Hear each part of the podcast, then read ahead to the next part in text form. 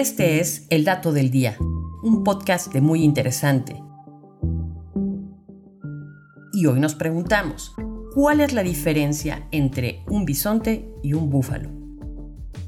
A menudo la gente llama búfalo al bisonte y viceversa, pero aunque tienen algo de parecido, en realidad no son parientes cercanos. Ambos son animales ungulados, es decir, aquellos que sus patas terminan en pezuñas y pertenecen a la familia de los bóvidos. Pero esas son unas de las pocas similitudes que tienen.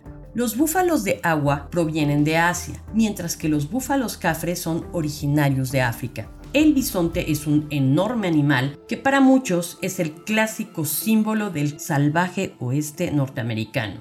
Cuando los primeros pobladores europeos llegaron a lo que hoy es Estados Unidos, había alrededor de 60 millones de bisontes en el continente. Estos colonos vieron cierto parecido con las especies de búfalos y empezaron a referirse a ellos como bisontes y búfalos indistintamente algo que se sigue haciendo hasta hoy.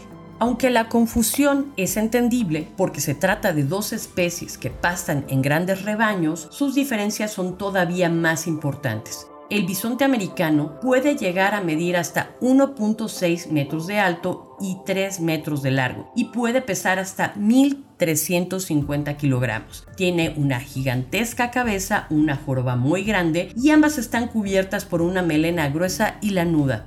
Sin embargo, el búfalo asiático y el africano no tienen joroba y sus cráneos son más pequeños y tienen, eso sí, unos cuernos impresionantes. El búfalo asiático posee una cornamenta curvada hacia arriba que puede alcanzar los 2 metros de largo y puede este animal llegar a pesar hasta 1200 kilos.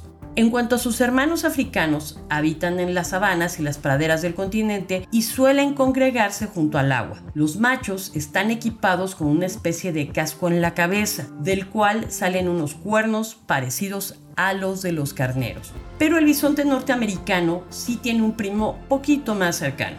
En la región de Rusia, Rumania, Polonia y Ucrania se puede encontrar al bisonte europeo, se cree que el bisonte llegó a Norteamérica hace unos 400.000 años atravesando una especie de puente que antiguamente unía a este continente con Asia. Este fue el dato del día.